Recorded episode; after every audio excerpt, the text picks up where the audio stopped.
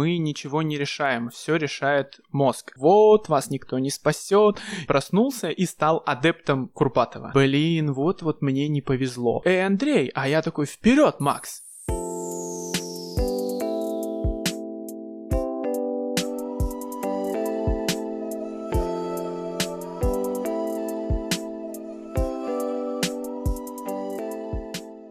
Всем привет, это Макс и Андрей и подводный подкаст. Сегодня в рубрике «Подводная жизнь» мы обсуждаем книгу Андрея Курпатова «Красная таблетка». Ну что, Андрюха, ты у мамы избранный? А, я, я у мамы особенный и не такой, как все. Так, ну ладно, что, прочитал книгу? Да, во второй или, мне кажется, в третий раз уже я, получается, сейчас ее прочитал но у меня было такое халявное чтение. А, я, знаешь, начинал читать главу, сразу вспоминал то, что было на курсах, то, что уже до этого читал, начинал это обдумывать и возвращался там только через, наверное, 30 минут к этой странице. Поэтому я так как-то обрывками ее читанул. Угу. Не, я читал в первый раз и читал, просто выписывал себе какие-то идеи, которые мне показались интересно обсудить потом будет в подкасте. И ты, значит, э, прочитав эту книгу, стал адептом Курпатова, поехал к нему в Санкт-Петербург Петербург, в его Академию смысла, высшую школу методологии и проходил там курсы всякие различные по этой книге. Следовательно, ты будешь сегодня экспертом. Все, что вот есть в книге, ты можешь сказать чуть-чуть подробнее, чем в книге получается. Да, я вообще, если честно, когда проходил эти курсы и когда их прошел, я, в принципе, думал, как прикольно делать а, вот такие курсы по таким книгам. Даже независимо, Курпатов это или не Курпатов. Потому что ты читаешь книгу, и когда ты один ее вечерком читаешь, а, попивая чаечек и покусывая пончики, тебе кажется, что ты идеально понимаешь все, о чем идет речь что ты знаешь, а, о чем она, ты все понял, и ты такой на следующий день проснулся и стал адептом Курпатова. Потом ты приезжаешь а, в реальную вот эту Академию Смысла, начинаешь ходить а, с другими людьми, которые ее читали, и ты понимаешь, у нас была там группа 6 человек, и ты понимаешь, что 6 человек — это 6 разных способов прочитать книгу.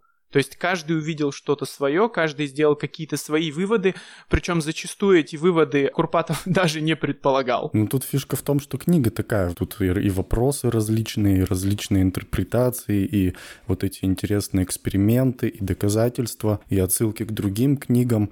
Э, ну, в большинстве-то книг такого нет. Я думаю, это все вместе задумывалось тогда им. Мне тоже интересно, я, если честно, не помню, когда он писал эту книгу, было ли у него в голове. Он уже тогда вел методологические курсы, но мне вот девочка, с которой я общаюсь оттуда, она рассказывала, что это были достаточно забавные курсы, где то, что происходит в реальности, понимал только Курпатов. То есть он, знаешь, выходил, начинал что-то, какие-то сумасшедшие штуки чертить там про мышление, чертоги разума там и все такое. Все сидели, кивали головой. И потом, когда они захотели все-таки сделать курсы, естественно, изначально это было по красной таблетке. То есть по методологии... У него есть еще здоровая книга «Методология мышления». Вот она там очень сложная. Она была написана раньше. А красная таблетка и вся эта тема, мне кажется, это, как знаешь, адаптация методологии мышления вот для обычного человека. Упаковали. Да, переупаковали для человека, который, ну, в принципе, ты не очень хочет сидеть и думать над каждой фразой. Ему интересно просто прочитать, почему вот его жизнь не такая, как он хочет, а он самый умный. Давай, типа, к самой книге-то. Я ее читал, мне понравилась первая часть. В первой части есть такой момент, который я не до конца понял. Он вроде как во второй части объясняется, но я не понял, правильно ли я это все соотнес. Был доказательный эксперимент на мозге, в итоге которого доказали, что мозг принимает решение, и только потом сознание что-то делает. Там задержка угу. до 7 секунд, кто как там интерпретирует, и что даже из-за этого Ватикан там собрал свой совет, и они там сидели и пытались понять, что делать теперь с тем, что свободы воли не существует, что можно предсказывать, что ты там типа сделаешь через какое-то время. Угу. И вот смотри, у меня-то вопрос в чем?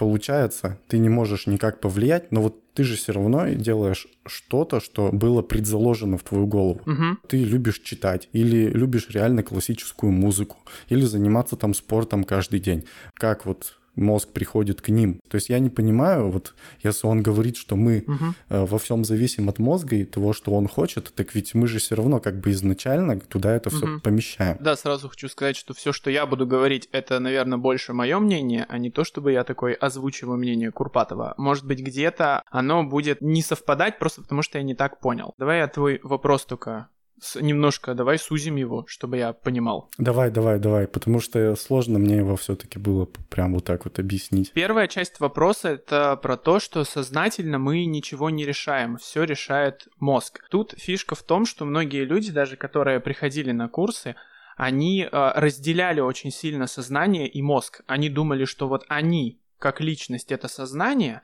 а вот кто-то там внутри мозг, и он все решает. И если он все решает, зачем мы вообще тут собрались? Ну, то есть как бы зачем мы что-то пытаемся делать? И очень долго мы на курсах изучали, что мозг это ты и есть. Мгм, То есть мгм. ты это мозг, а сознание это просто производное вот этого мозга. Так. Но мы почему-то все решили, что сознательно мы можем что-то принять, что-то захотеть, что-то сделать. Но в реальности получается не так. И по экспериментам, и по всему. Если ты хочешь там, не знаю, шоколадку, Ага. то это изначально у тебя захотел мозг, и только потом ты такой лежа на диване, блин, хочу шоколада, наверное. Мгм. Но это все равно же твое желание, твое, твоего мозга. Да, так у меня вопрос, откуда мозг знает, что хочет шоколадку? Из предыдущего опыта того, как ты ел шоколад. Ага, и то есть вот это вещь, типа, которая ему понравилась. Да, это то, что нас, собственно, и формирует. Э, Нам, видишь, всем кажется, что мы выбираем какие-то ценности, что мы выбираем свое мировоззрение, что мы, вот знаешь, сидим и сознательно такие, вот что же я хочу? Бегать по утрам или жрать пончики? Вот сейчас я выберу и буду это делать. Но все работает не так. В реальности ты сажал, например, пончики, да, Мгм. и тебе понравилось. Потом ты побегал, и тебе не понравилось. Потом ты снова поел пончики, и в итоге, что бы ты сознательно там не хотел, пока реально мозгу не нужно будет бегать по утрам, ты бегать по утрам не будешь. Как бы ты сам себе не доказывал, что это нужно. Вот, кстати, это да, это вот часть этого вопроса. То есть вот как раз вот я, наверное, ее не смог сформировать. Как вот момент возникает, когда мозг понимает, что, например, ему нужно бегать по утрам. Это чаще всего возникает из-за каких-то, ну, как мне кажется, ситуаций, Например, ты встретил девчонку, и девчонка тебе говорит, блин, вот смотри, какой классный там худой парень, вот смотри, какой классный накачанный парень. То есть у тебя появляется вот противопоставление, и ты цепляешься за эту цель, что ли? Да, это называется доминанта. Вот я не помню, он говорил в таблетке про доминанту или нет. Не-не-не, вроде нет. Да, доминанта это такая штука, то есть твой мозг все время, как и парламент, он выбирает что-то из множества вариантов. И когда он выбирает идти вечером кушать из холодильника или не идти, то в реальности в тебе борются вот эти вот две доминанты. Одна доминанта это быть э, красивым, там, накачанным парнем и нравиться, допустим, девчонкам. Мгм. А вторая доминанта это съесть вкусную вафельку и получить удовольствие. И одна больше другой, да? Да, и одна все, ну, все время какая-то доминанта побеждает, всегда. И вот какая из них победит, зависит просто от того, что для тебя важнее. Это как, знаешь, все говорят, ну, многие там, я не могу похудеть, или я не могу начать бегать по утрам, Мгм. я не могу то-то. Мне все время вот кажется, вот если к вам подойдет чувак и скажет, я за каждую утреннюю пробежку буду платить тебе 10 тысяч долларов. Я ночью побегу. Ну, то, то есть, понимаешь? То есть у тебя уже не будет никаких вопросов, хотя по сути ничего не изменится. Просто чаша весов с бегом, да, на нее кладется еще и 10 тысяч э, там долларов. И ты такой, слушай, да не так я и хочу этих пончиков. Сознание тут ни при чем, вот это важно. То есть сознательно ты не выбираешь, ты просто такой, опа, на, деньги, побежал. Окей, ну вот смотри, тоже я вот себе относительно этого вопрос выписал. Вот я вот сижу, например, и понимаю, что мне надо идти в зал. И- Или вот сейчас изоляция, зала не работает, я сижу, понимаю, надо там поотжиматься, поприседать. И э, у меня в голове-то как бы все понятно. У меня мозг сам не хочет, и осознание говорит, да, в принципе, нахер надо. Да, да. Они оба против меня воюют. Это- Кто в этой ситуации принимает решение-то отжиматься-то? Кто-то третий или кто? В этой ситуации принимает решение отжиматься или нет та же самая доминанта. У какой доминанты в э, конкретно этом случае у тебя будет больше веса? Мгм. Если все-таки ты такой, да в принципе, ну, ты посмотрел на себя в зеркало и такой, да я же нормальный пацан, ну, как бы зачем мне отжиматься? Вот, и все, и доминанта с тем, чтобы посидеть и попить чаечек и записать подкаст, например, она у тебя выше. Если ты то же самое посмотрел и такой, ой-ой-ой, что-то я себя запустил, и ты начинаешь это делать. Слушай, ну у меня вроде такой доминанты тоже нет. Ну, наверное, она какая-то в чем-то есть. Просто я ее сам, наверное, не осознаю. А вот это вообще интересная штука. Про это тоже много в книге, только опять же я не помню в чертогах или в таблетке. Именно про истинное осознание причины того, что ты делаешь. Помню, задание было тоже на группе интересное. Просто нужно было выписывать а, все, что ты делаешь целый день, угу. а потом думать, зачем ты это делаешь. И я тогда работал в агентстве, и я ходил, пил кофе, угу. ходил в туалет, э, ходил, прогуливался раз, наверное, 25 в день. И, естественно, каждый раз мне казалось, что я это делаю за тем, чтобы сходить в туалет, за тем, чтобы попить кофе, за тем, чтобы э, размяться. В реальности я это делал, потому что мне надоедало работать. То есть тебе работать надоело, ты встал, как бы пошел кофе попил тебе. И это очень прикольное упражнение, потому что ты вообще все время сидишь, смотришь, да, на этот список, и ты в таком шоке от того, что ты делаешь тысячи вещей, даже не понимая, зачем ты их делаешь. Когда тебя спрашивают, Максим, там, зачем ты качаешь пресс? Да просто так. Или да для себя. Или, Максим, зачем ты хочешь много зарабатывать? Да для себя, знаешь, для себя. Мы ничего не делаем просто так для себя. То есть, ну, нету такого ответа.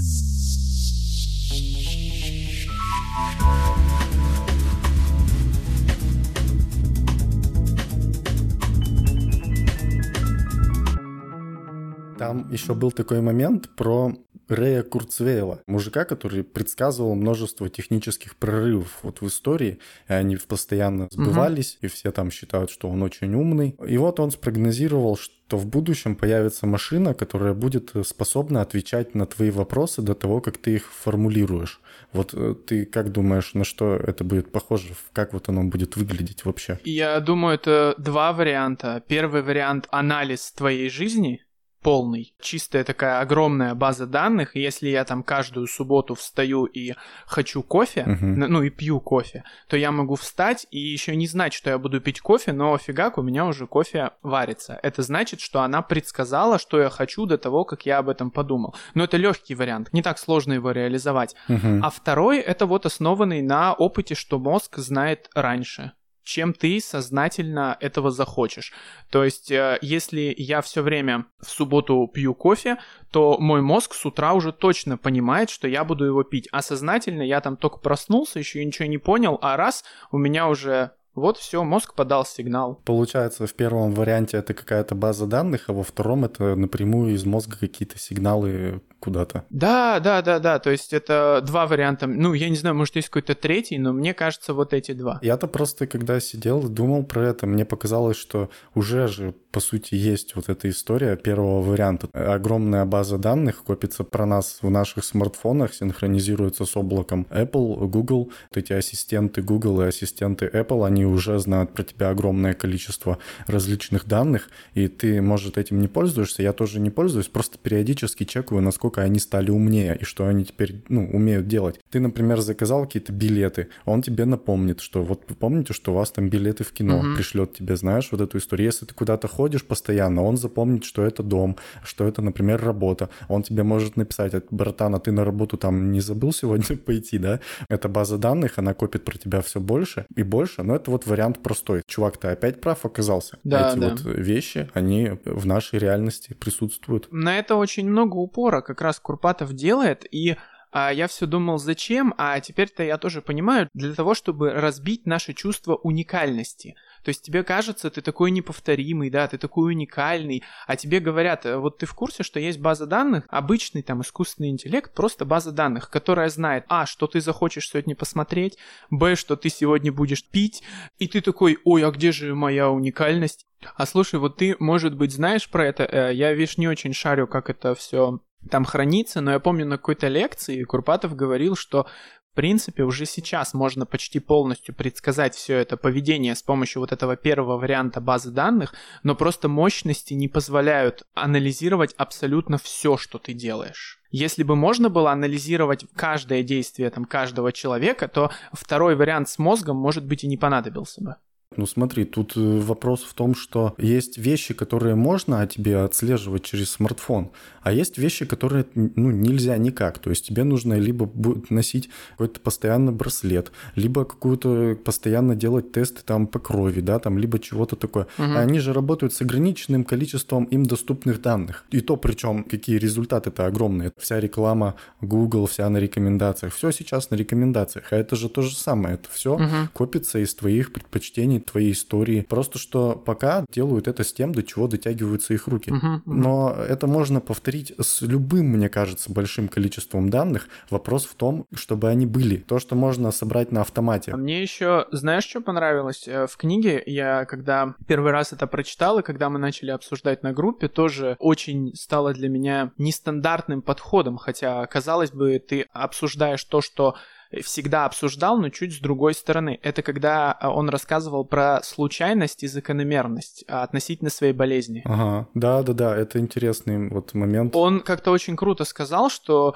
вот в его жизни конкретной, да, это можно сказать там случайность, какой-то несчастный случай, там все его родственники могли так сказать. Или как мы, знаешь, вышли, и там автобус от нас уехал, и ты такой, блин, вот-вот мне не повезло. Но как только мы берем свой взгляд взгляд вот на все это и, знаешь, там отдаляем его на орбиту Земли и просто смотрим на всю Землю. И ты понимаешь, что в каждый день тысячи людей там не успевает на автобус. Каждый день куча людей заболевает раком. И в реальности то, что у тебя это произошло, это не случайность, это просто статистика. Угу. Я тут еще, когда вот этот момент читал, я вспомнил вот эту историю, которую мы с тобой обсуждали, что те, кому 15-16 там, лет они говорят про любые события в своей жизни, как «это жесть, это вообще вчера чего было-то, да там пипец». Вот э, в таком вот ключе про все что угодно. Я не знаю, в магазин ты сходил, увидел белку на дереве и все. Но ты, например, когда тебе там уже лет 30 ты можешь вообще не придать этому значения, да и не рассказать никому про это. У тебя копится личная какая-то статистика, ты там тысячу раз видел белок, и в тысячу первый раз белка тебе уже не интересна. В масштабах мира оно так и работает. Да, да, это твое личное отношение противопоставляется тому, что в принципе в мире это постоянно происходит. И поэтому мы излишне драматизируем.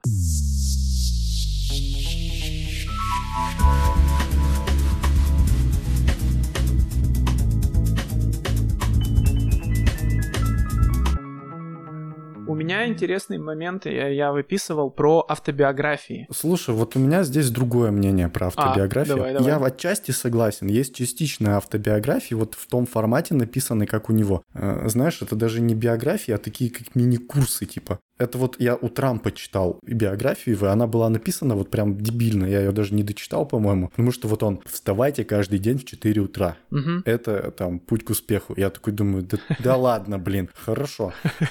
Есть же куча других людей, которые не встают э, в 4 утра, и у них тоже все нормально. Да, а есть еще больше людей в деревнях, которые встают в 4 утра, и у них как бы нету своих отелей. Да, есть вот такие биографии, которые, ну, дебильно написаны, такой путеводитель по собственному успеху. Я же как-то больше, знаешь, читал биографии которые, наоборот, просто рассказывают историю жизни. Это не обязательно даже автобиографии, которые сам человек про себя написал, но я и автобиографии читал нормальные, адекватные. Например, я читал автобиографию Никулина почти серьезно. Там половина книги про то, как он был, ну, участвовал во Второй мировой войне. Он там, по-моему, 7 лет причем. Он как-то на финскую попал, и потом туда попал, и потом, как он вернулся и вот работал в цирке. Просто хорошая книга от хорошего человека, написанная таким интересным, красивым языком. А, Слушай, я, кажется, понял. Наверное, ты немножко не то вносишь в слова Курпатова, что он имеет в виду. Опять же, это моя, да, интерпретация. Угу. Он, когда писал про бесполезность автобиографии, он имел в виду бесполезность автобиографии для достижения успеха вот как раз методом повторения. А, ну... Ты читал именно биографию хорошего человека, про то, как он жил. Она интересная, можно подчеркнуть что-то из того времени, что-то из его жизни. Но Никулин, я и не думаю, что она была написана как «делай вот так вот и стань успешным», да, а у Трампа она как раз была так, мне кажется, написана. Да, она даже называлась там как-то, я уже даже и не помню, как она называлась. Но она была вот именно посвящена тому, что вот он типа, «Э, я такой, делай так. Да, да, вот мне кажется, Курпатов это имел в виду. Он же там писал, что многие скажут, что я успешный, но вот если меня заставят написать э, такую биографию, как я стал успешным, да я понятия не имею, потому что угу. миллиард э, вещей происходило. И я тоже про это думал. А, это же еще с памятью связано. У нас же память мы там каждый раз пересобираем, мы каждый раз изменяем все так, как нам нужно. И вот э, я думал, вот меня сейчас спросят, а как вот ты стал работать на себя? Я же тоже какую-то чушь нагорожу, скорее всего. То есть я скажу, что я был тут, а потом вот было так, а потом Максим такой, эй, Андрей, а я такой, вперед, Макс, и мы начали работать. Но в реальности была тысяча вещей, начиная от того, как ты позвал меня в свою первую, ну, в первую фирму, да, интернет-агентство, заканчивая тем, как я переехал в Питер, там закончил курсы, познакомился с людьми, то есть э, тут десятки тысяч мелочей были. И посыл-то главный, что можно написать автобиографию, но она никогда не будет учебником. Нет, это-то правильно. Просто мне это показалось, что там более такое радикальное отношение ко, ко всему вообще, вот э, ко всем таким форматам книг. Угу. Мне еще э, понравилось, как вот он всякие примеры вот соотношения мозга и твоего сознания, про то, как сознание тебе все объясняет. То есть оно находит любые объяснения твоим э, каким-то ошибкам, твоим косякам, твоим угу. проблемам, твоим действиям. Я еще, знаешь, сразу что-то вспомнил. Тут недавно был случай, и, ну и вообще, как пример хороший, из маркетинга даже эта вся история. Есть множество хороших компаний, и в них сидят посредственные маркетологи. Ага. И э, зачастую они ничего не понимают, что происходит, но если вдруг происходит что-то, с этой компанией, какой-нибудь черный лебедь в истории жизни этой компании, там написали в СМИ, выстрелил какой-то проект, э, что-то внезапно случилось с тобой, ага. ты вдруг стал популярным, может там на небольшое время, ну или как-то, но у тебя, может, продажи из-за этого выросли, еще просто что-то случилось. Эти маркетологи, они такие, опа-на. Результат. Мы показали результат. То есть они после того, что что-то произошло, ну, они ни хера не делали, не делали, не делали, потом что-то произошло, и через там два месяца на отчете перед директором маркетолог находит объяснение абсолютно э, вот э, всей этой э, ситуации, которая произошла в рамках своей специфики работы. Он говорит, это был, например, антикейс. Мы там провели маркетинговые исследования, решили провести такую историю, угу. поэтому на нас и написали в СМИ. Хотя ты понятия не имел, что там происходило. И вот э, интересный пример-то был совсем недавно, буквально месяц назад с этой историями с диванами. Знаешь? Нет, нет. Массовое помешательство на истории с диванами в Твиттере, по-моему, началось, угу. что типа, какой ты диван? И все начали гуглить там диван Максим, диван Андрей uh-huh, uh-huh. в поисковиках и открывать по контекстной рекламе вот эти первые попавшиеся сайты. Ну и там, видимо, в Москве... Я, по-моему, у Урганта что-то видел подобное. Они выискивали там диван Иван и диван Митя, что ли, и показывали вот это. Ага, да, слушай, я не в курсе был. Ага. Это был жесткий хайп вот месяц назад, наверное. И а, потом вот эти компании там все жаловались, там скриншоты присылали, там вот переписки с их маркетинговыми агентствами. Что происходит? Там, знаешь, там Яндекс Директ график, mm-hmm. и там все, все там, там по чуть-чуть, по чуть-чуть, и вот это число, и там такой пуф, всплеск, знаешь, вверх. И там пишут из этой компании, Офигеть. что такое, мы сегодня потратили месячный бюджет, у нас ни одного заказа. Я вообще иногда думаю, что во многих фирмах работают маркетологи, у которых главная задача объяснять. У них какие-то входящие данные каждый месяц, они понятия да, не имеют, что это за данные, но им нужно объяснить, почему эти данные произошли. Мне кажется, это не только у маркетологов, у нас вообще можно во многих профессиях найти людей, которые вместо выполнения рабочих обязанностей, они должны просто объяснять, почему это происходит. Эта фишка очень прикольная.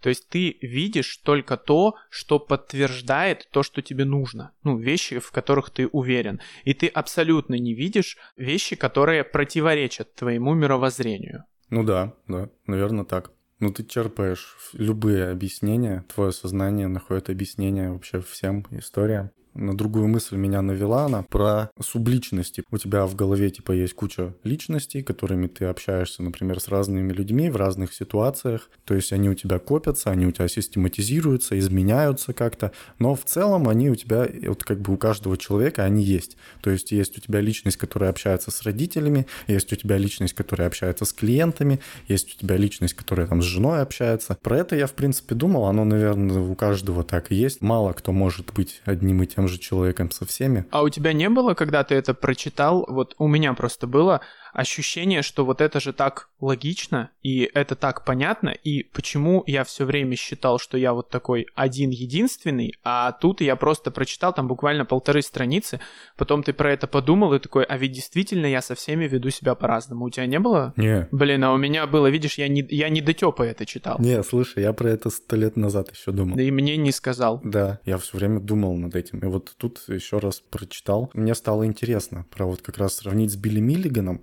Э, ты, если не знаешь, э, это чувак, ну, настоящий реальный мужик, который там умер, по-моему, только год назад или два. Угу. Он, значит, в детстве пережил какую-то травму. Ну, это про него написал целую книгу Дэниел Кис. Угу. Это автор такой достаточно известный, который написал «Цветы для Элджернона». А, Помнишь? да, его читал, прикольный, да. Да, и он написал, по сути, биографию с его разговоров Э, с этим Билли Миллиганом, когда Билли Миллиган сидел во второй раз, по-моему, в дурке. И суть в том, что у этого человека было 24 личности, и вот у него все эти личности расщепились. И я вот что подумал, угу. а как-то связано вот эти вот субличности, которые есть у каждого человека, с личностями, которые расщепились вот у этого чувака. Там причем проводили какие-то исследования, что у него там вот это МРТ, ФМРТ, они у него у личности разные. Вроде как доказали, его оправдали, но потом снова заперли, что типа все равно он представляет опасность. И до сих пор нет, э, ну вот, по крайней мере, я не знаю, угу. правда ли это, что вот он э, такой был, или это мистификация все-таки? Слушай, он сто процентов бы что-то сказал, но я вот из башки не могу вспомнить. Он же очень много работал как раз с такими людьми, ну, с разными этим психотерапевтом. И мне кажется, что у него точно были такие случаи.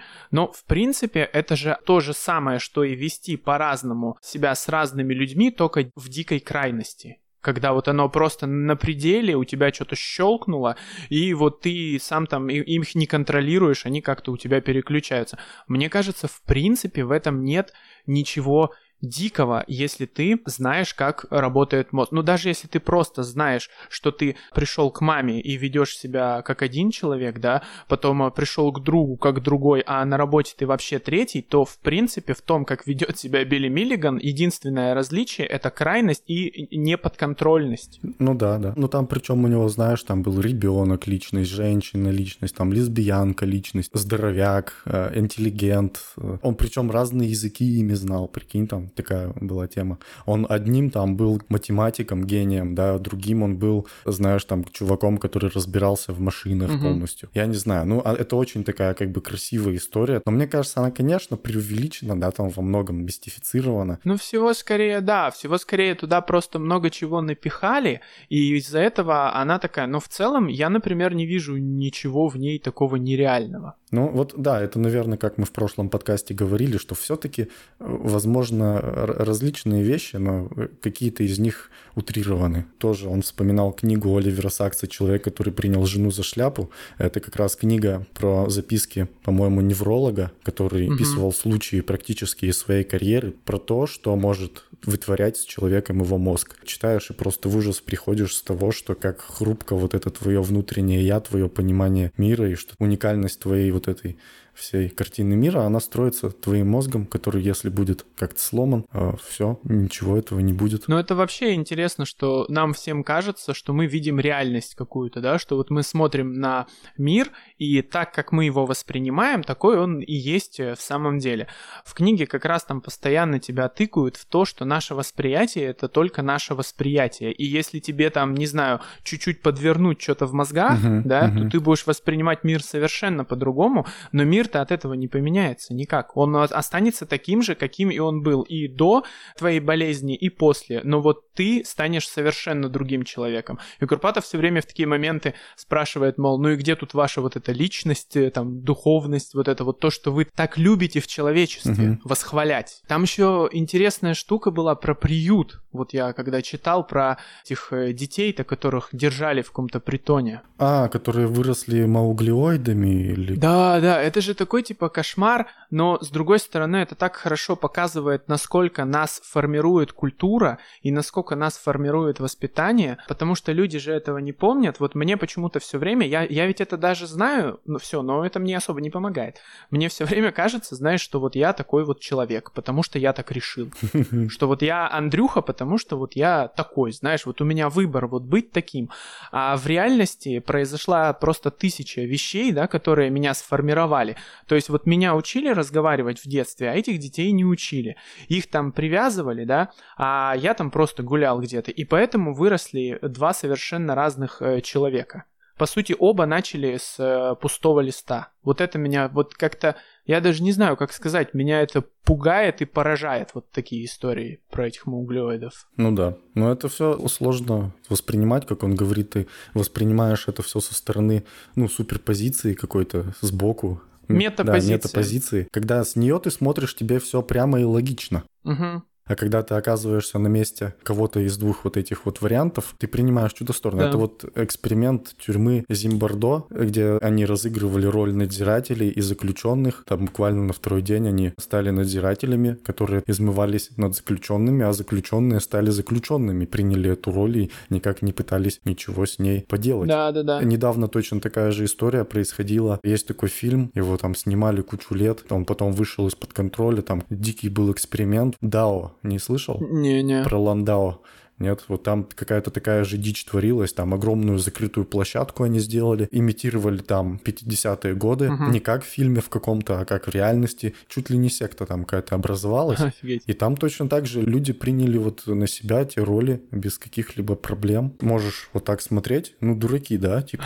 Ну да, да. Что они херней это занимаются? А ты же не знаешь, как бы ты себя повел, попади ты туда. И так про любой вопрос вообще в жизни. Можешь про все, что угодно рассуждать э, со стороны но ты не знаешь, как поведешь себя в ситуации, когда тебе придется занимать какое-то такое место. Это было у нас интересно на занятиях, когда вы сидите, и вам задают какой-то там, ну, вспомните какую-то, да, жизненную ситуацию ты ее вспоминаешь, и по очереди люди начинают ее рассказывать. Ты, когда рассказывает кто-то другой, ты все время находишься в такой, ну, полу вот этой вот метапозиции, да, тебе все понятно. И человек рассказывает, вы знаете, там то-то, то-то, то-то, то-то, то-то, то-то, ты такой, так это ж, ну, логично. Вот здесь там тебе изменяют, вот здесь там тебя надурили, а здесь ты просто сам не захотел. А человек с тобой не соглашается и говорит, да все не так, да все не так.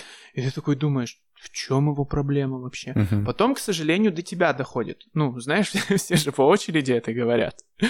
И как только это доходит до тебя, я такой рассказываю, и мне, и все стоят на меня, смотрят, типа, знаешь, с таким лицом, Андрюха, ты что, идиот? Ну, как бы тут же все понятно. Я такой, ребята, ну, ситуация вообще неразрешимая. У меня-то по-другому. Да, у меня-то все не так. И тебе говорят, ну ведь вот так и так. Ты такой, да ты вообще... И тебя бесит, что люди не понимают вот всю твою глубину. И тут абсолютно то же самое. Когда Курпатов рассказывает про Зимбардо, он же не говорит про этих студентов. А то, знаешь, многие такие, ох уж, ну там и студенты. Понабрали дурачков. Понабрали собрали дурачков. Он рассказывает про то, что ты все время, находясь вот конкретно внутри ситуации, ты не можешь э, выйти вот в эту метапозицию и посмотреть на нее сверху. И это, опять же, мне кажется, проделки нашего мозга, который нас оберегает. Потому что если мы с метапозиции начнем смотреть на всю свою жизнь, то мы, к сожалению, вынуждены будем, ну, как-то принимать ее такой, какая она есть. А это очень неприятно зачастую.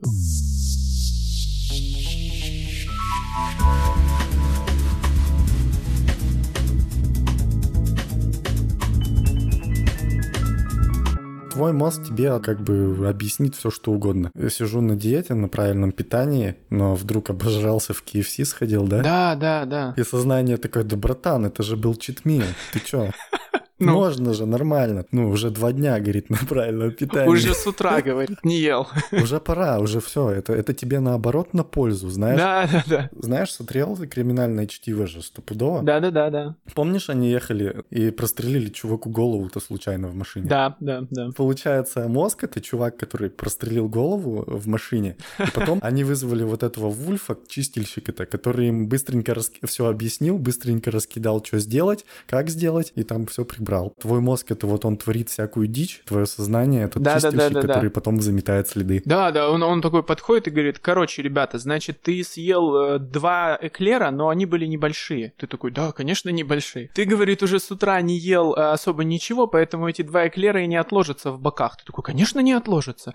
Да, и потом ты сидишь и поражаешься, почему ты все равно толстый. Да, ну как-то так. Слушай, вот мне еще что интересно. У Мэнсона позитивный был посыл в книге. То есть там она типа такая мотивирующая была наполовину. У Курпатова книга, наоборот, демотивирующая. Она тебе говорит э, убрать вообще лишнее, задуматься о том, почему ты что-то делаешь, ну, уже более на глубоком уровне, убеждает тебя научными опытами, экспериментами, но он при этом не, не опровергает этого, он говорит, что будет тяжело, да читают не все, и радости вряд ли она прибавит в вашей жизни, то есть, скорее всего, ты на тебя, наоборот, будет тяжелее. Посылы одинаковые, но упакованы у того позитив, а у этого в негатив. Что ты про это думаешь? Какой подход лучше-то? Ближе Курпатов, потому что, во-первых, это, наверное, первая книга, которая на меня... Даже не книга, я с роликов на ютубе начал смотреть. Это первый, кто на меня так повлиял. Во-вторых, потому что я учился там и прошел несколько этих ступеней. Поэтому у меня искажение. Я не могу смотреть одинаково на две этих книги, да. Э, я в любом случае буду топить э, за Курпатова. А. Но вообще на твой вопрос, мне тоже не очень нравится, что у него вообще достаточно депрессивный подход. Угу. Я этого не понимал. Я когда приходил на таблетку, и мы это обсуждали на каких-то занятиях я тоже, там начало-то книги вообще, знаешь, у него там страниц, по-моему, 20, типа, вот, вас никто не спасет, и если вы там, то вообще выбросьте эту книгу, и вообще, и я все время думал, ну что такое, чувак, а Мэнсон-то наоборот такой, знаешь, эй, пацаны, и выбежал, вот. Если смотреть на жизненный путь Курпатова, то вполне логично, что такая книга, uh-huh. то есть э, большую часть жизни, э, опять же, да, это мое мнение, он работал психотерапевтом, он работал с людьми, у которых которых там постоянные проблемы. У него у самого там не то, чтобы он супер э, популярный блогер, а вот у него болезнь там это была. И он пахарь, э, сумасшедший, то есть он постоянно что-то делает. И мне кажется, он в принципе ко всему так относится. Ну, вообще, ко всей жизни. Но тем не менее, он достаточно какой-то веселый, позитивный. Но именно книгу позитивную, я вообще не знаю, вот он написал какую-то из них, по-моему, нет. Все они с таким, знаешь, оттенком. Может, он этим отсекает э, людей, которые бизнес-тренерство ищут? Может быть. Они не станут ее читать дальше, потому что они ищут э, рецептов. По-моему, в начале каждой книги он говорит, ребята, давайте разберемся, как оно есть на самом деле.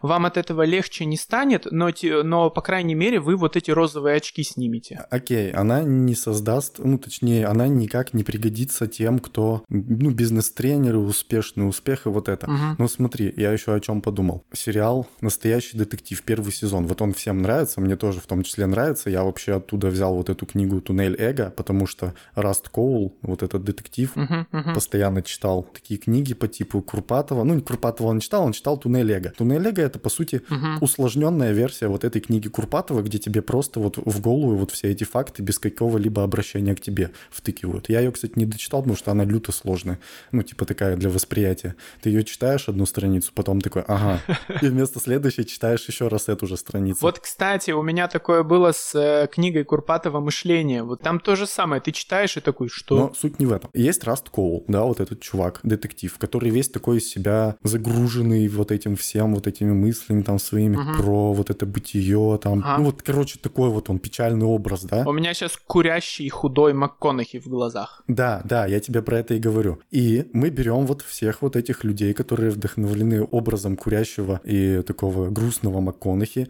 вот такого отстраненного, даем им книгу Курпатова, которая как бы их еще больше склоняет вот в их этой симуляции вот этого образа еще сильнее. То есть она дает им еще больше погрузиться вот в это их э, настроение. Хотя это маскарад. Ты сейчас говоришь про то, что многих там эта книга и различные другие размышления с таким посылом могут вогнать наоборот в это, знаешь, типа я бедный, несчастный, мир такой плохой, и вот стоять курить, да? Ну да, либо в, действительно в какой-то оттенок депрессии, либо в эмуляцию вот такой вот жизни и депрессии, понял? Ага, ага. У меня такой вопрос возник, что с этим-то делать? И вот этот посыл, язык, то, как он пишет свою книгу, он очень сильно способствует этому. Видишь, мне дико сложно про это размышлять, потому что я сам по себе человек не такой. Я точно знаю, что были люди, которые там уходили даже с курсов, и были люди, которые после курсов загружались гораздо больше, чем до курсов.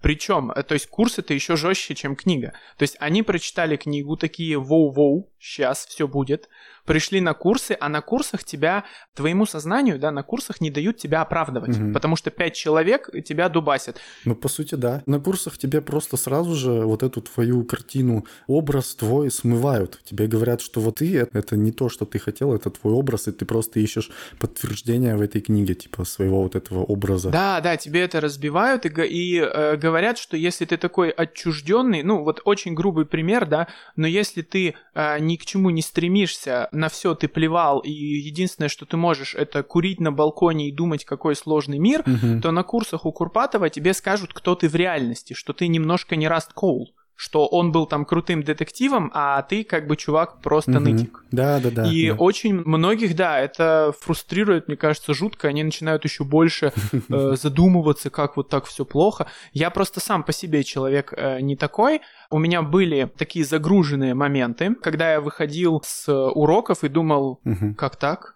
Почему так, что такое. Но у меня как-то они, знаешь, быстро проходили. А вообще, мне кажется, да, это может вогнать в депрессию реально человека. Особенно если человек всю свою жизнь э, во что-то верил, да, а тут ему как бы сказали, чувак, ну вообще все не так. Но я даже не знаю, что с этим делать. А ты что думаешь? Ну, то есть это как бы, это продолжение моей идеи про то, что если у Мэнсона позитивная и мотивирующая, то у Крупатова она он может демотивироваться настолько, что потеряет вообще какой-то э, запал чего-то еще делать. Да, мне кажется, у таких людей скорее блоки сработают быстрее в мозгу. Они подумают, что просто Курпатов идиот, мы идиоты все, да, и вообще вы дураки, а я Расткол, и уйдут курить на балкон. Мне почему-то кажется, это более вероятно.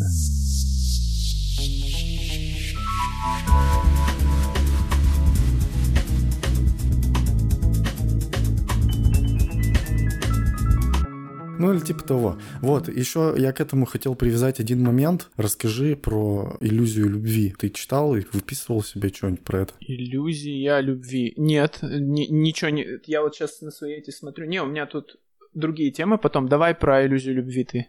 Ну там, короче, тема-то такая обширная, и просто я недавно прослушал Онегина, как ты знаешь, вот, из школьной программы. Чуть-чуть опоздал лет на 20 чем. ну. Да, да, да. Так нет, я его в школе читал.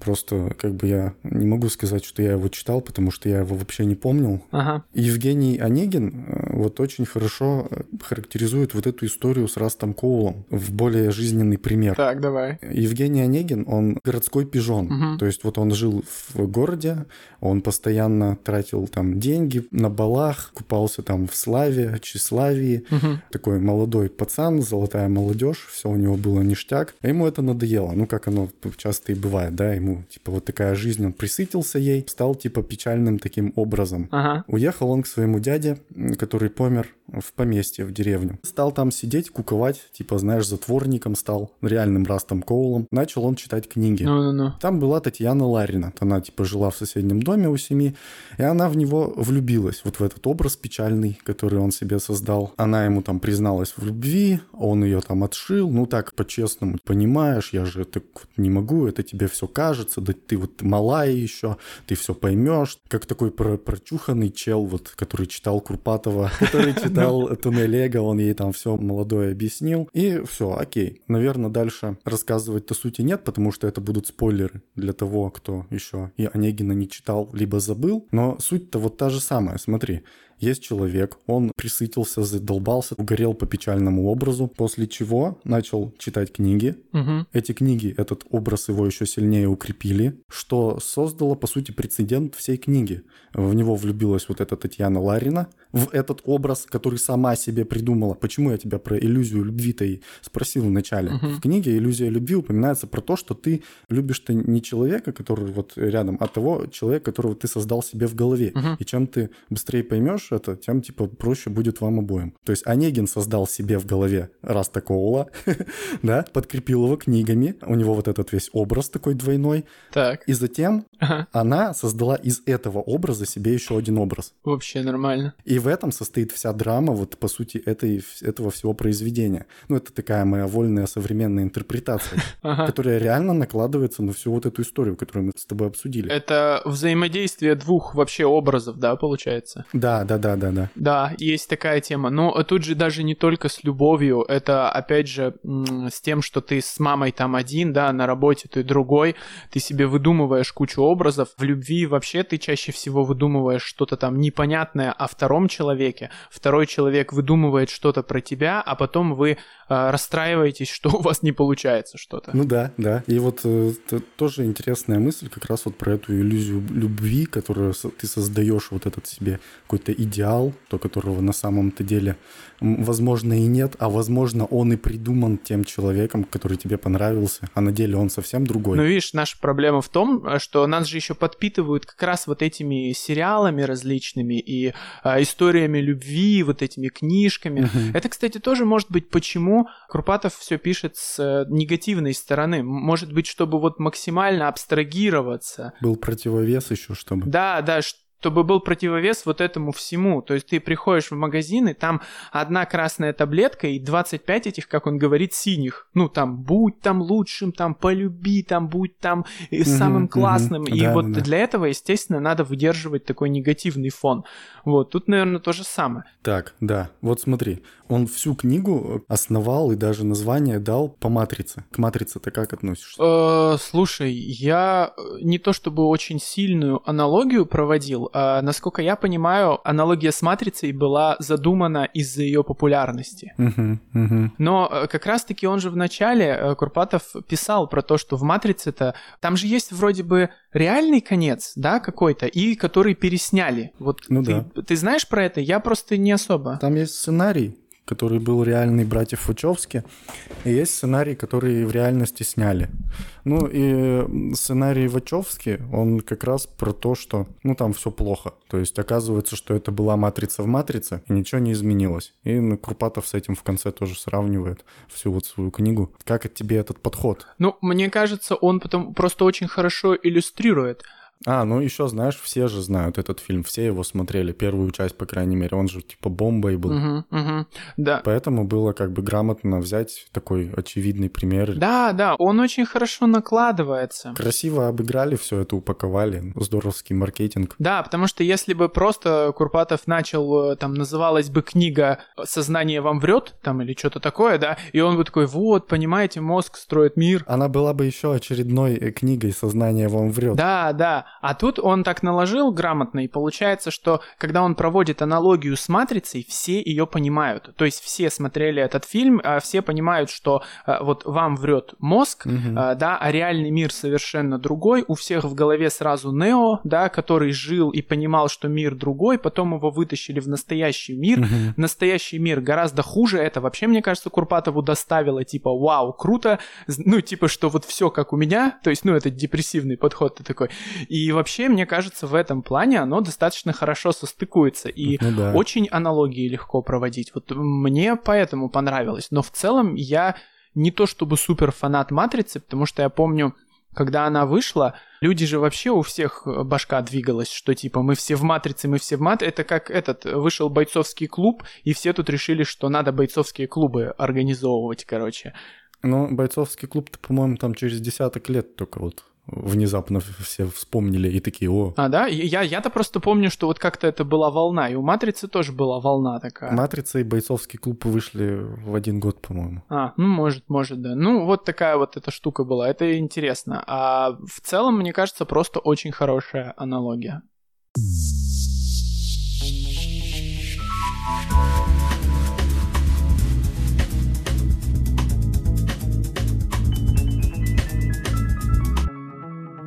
Кстати, я тут увидел у себя тезис, э, который, наверное, из всех оставшихся тезисов я еще хотел бы озвучить. Это про пример с шимпанзе и бананами, когда их учили доставать бананы. Сначала обучили обезьяну-аутсайдера, ну, которую все гнобили, доставать бананы. Ну, то есть они извлекли ее из этого общества, где ее гнобили. Больше никто не умел в этом обществе. Научили ее доставать из коробки бананы. Посадили обратно ее с коробкой. Она начала доставать бананы. Все такие, о, прикольно, и начали отнимать у нее бананы. Ну, типа она стала их, типа, рабом, который достает у нее бананы. Всем нахер надо было у нее учиться. Далее, когда они достали точно так же, тоже из такой же группы, главаря этой банды, и обучили его доставать бананы, и потом обратно посадили. Он начал э, доставать банан, все сели вокруг и начали запоминать. Как он это делает, да. Типа учиться у него. То есть никого не было в голове попробовать отнять банан, но это же прикольно, что он вот умеет доставать бананы, но мы отнять не можем, значит, нужно найти другой подход, значит, мы тогда научимся сами у него. И я сразу же вспомнил, э, ну и там был тезис, что все приматы высшие, в том числе люди, учатся у тех, кто выше по иерархической лестнице. Да. И сейчас это играет с нами очень злую шутку, вот это вот наша встроенная история в голову, потому что все вот эти успешные каперы, успешные бизнес-молодости, курсы, все вот эти чуваки, которые фотографируют свою красивую жизнь в Инстаграме, трясут перед тобой котлетами денег, говорят, что научат тебя делать то же самое, это и есть обезьяна вот это с бананом. Только с э, симуляцией банана-то, с одной этой коркой или с пластиковым, знаешь, трясет. Да, я думал все время, откуда вот берутся вот эти люди, которые на это все ведутся, почему их так много, и это отчасти объясняется не только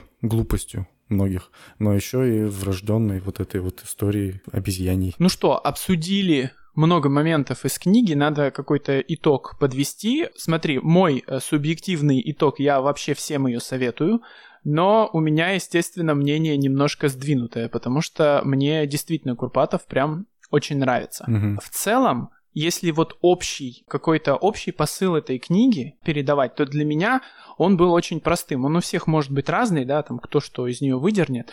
Я для себя выдернул самую важную деталь, что все не так, как я думаю.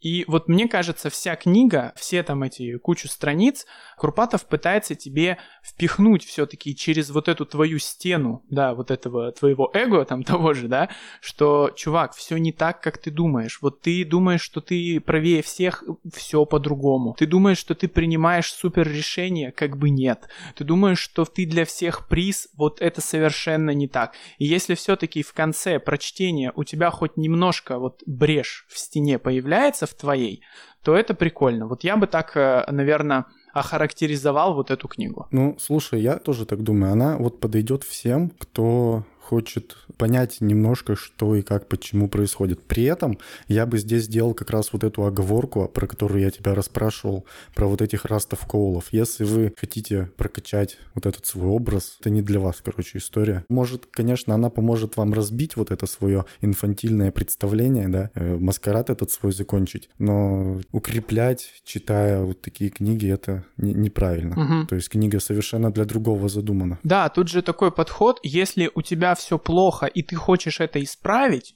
то читай книгу, она тебе объяснит, почему у тебя все плохо, и может тебя на что-то натолкнет. Угу. Если у тебя все плохо, и ты вроде как внешне хочешь это исправить, но тебе нравится вот этот твой образ, вот этот э, образ чувака, который в несправедливом мире растет, знаешь, да, да, то, да. конечно, угу. эта книга, а, может быть, эти люди, они просто слепо пробегутся про решение. И найдут и вот, э, подтверждение. Да, и найдут подтверждение вот этой проблемы. Поэтому, конечно, ее лучше как-то, пусть книга и негативная, читать ее надо э, для того, чтобы сделать что-то позитивное. Короче, искать в ней созидание. Он хотя и пишет, что мы сейчас все тут разрушим, не оставим камня на камне, но э, разрушим-то, наверное, для того, чтобы потом что-то построить, а не для того, чтобы окончательно разрушить. Вот, наверное, такой посыл. Ну да, да, конечно. Я вообще про это все время думал, э, когда какую-то аналогию с обучением хотел провести, когда я там учился. Это как, знаешь, из мрамора делают вот э, статуи. Угу. Чтобы сделать статую из мрамора, по ней надо дубасить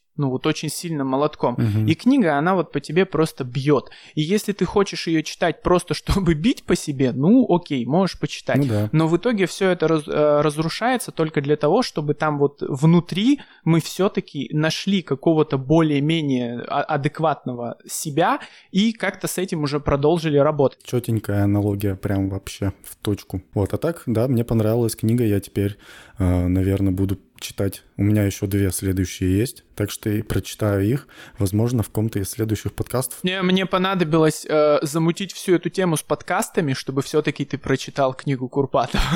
Это очень длинный путь. Да, у меня было много работы.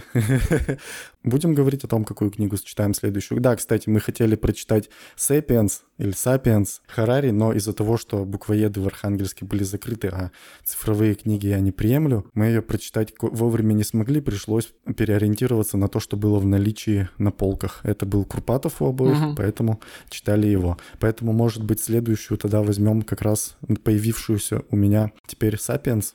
Да, посмотрим, э, выберем. Сейчас у нас будут еще все равно про маркетинг подкасты. И вот э, которую выберем, ту и прочитаем. Все, тогда всем спасибо за то, что слушали. Надеемся, было интересно. Книжку советуем. Мгм, мгм. И не, не унывайте, не будьте этими э, растами коулами. Ну да, всем, всем спасибо за прослушивание. Подписывайтесь на наши каналы, э, оставляйте комментарии. Будет очень приятно послушать ваше мнение. Всем спасибо, всем пока. Да, все, давай. Так, все, останавливаем.